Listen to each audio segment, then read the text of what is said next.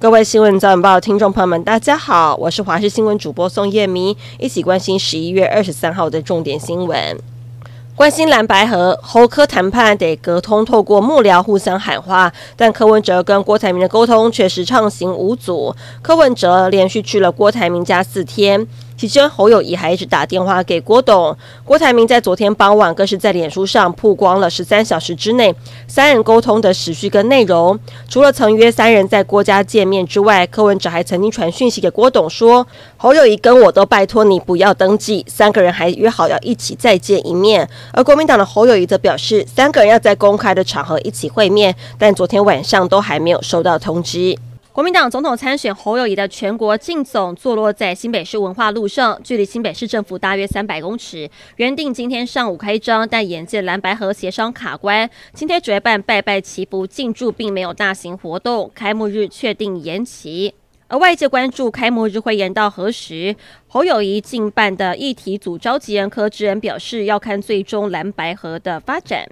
南投一名五十八岁的王姓男子，两个月前发现自己反复的嘴破，擦药也不见改善，就医切片检查，不料居然确诊口腔癌。原来王姓男子过去有二十年的烟龄，虽然已经戒烟了，但疑似因为假牙佩戴不当，又长期摩擦刺激，引发了黏膜癌变。所幸只是第一期，经过手术切除，三天之后出院。新北市果菜公司被爆出疑似有菜虫，刻意钻漏洞图利承销商，把比较好的蔬果做记号，再用便宜的价格预留卖给承销商，涉嫌从中赚取价差。而且有市议员发现，市场拍卖时间正常是在三点到五点半，但摊开果菜市场一到九月份的交易记录，早上六点之后还有在交易，而且交易量极大，累计成交金额破一点三亿元。昨天上午，新北地检署指挥新北市调出搜索新北果菜市场办公室等处所，带回拍卖员、承销商在内的八名被告、一名证人进行侦讯。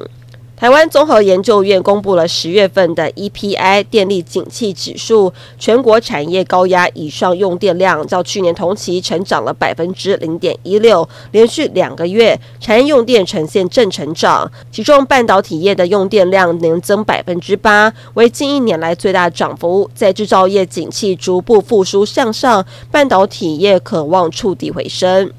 全球最大的加密货币交易所币安，因为涉嫌允许恐怖组织转移资金，被以违反美国反洗钱及制裁法调查。美国司法部长贾兰德在二十一号宣布，币安已经承认违法，并且同意支付大约是一千三百四十九亿台币的巨额罚款。同时，创办人兼执行长赵长鹏也要辞职下台。美国政府指出，币安对于哈马斯、盖达跟 ISIS 等恐怖组织透过自家平台转移资金知情不报，可疑交易超过十万笔。如今，币安除了缴交罚款之外，还得接受美国财政部监管五年。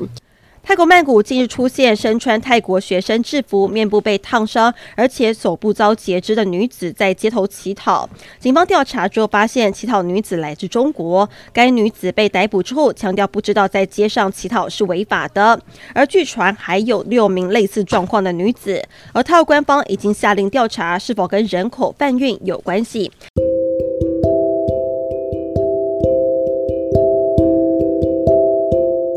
以上新闻内容非常感谢您的收听我们再会。